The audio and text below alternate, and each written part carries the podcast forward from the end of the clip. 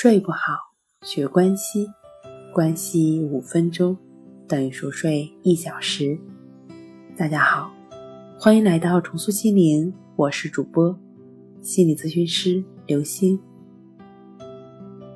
今天要分享的作品是：做好这件事，你就离好睡眠不远了。锻炼是一项极佳的睡眠后例行程序。有些人呢会比较推崇早晨跑步、游泳，或者在上班前去健身房锻炼。但其实不必非得选择这样的剧烈运动，散一会儿步，练一练瑜伽或者普拉提，让你的身体慢慢适应新的一天。也可以选择步行或骑自行车上班。如果能在户外锻炼，就更好了。你将受益多多。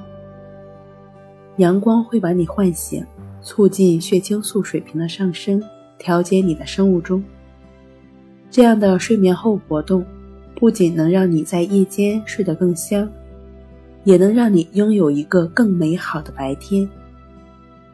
随着工作习惯的改变，我们社会中在家工作者越来越多。对于这些在家工作的人来说，到户外走一走，呼吸一下新鲜的空气，沐浴在阳光下，是一项极佳的睡眠后工作前应该例行的程序。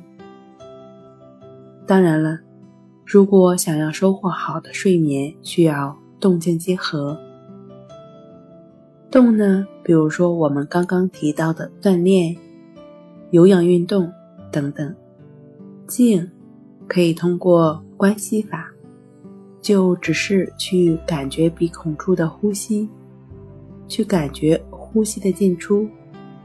通过睡前静坐关系法和醒后的静坐关系法，睡前静坐关系法帮助你净化一天心灵的尘染，醒后静坐关系法呢？帮助你开启美好的一天。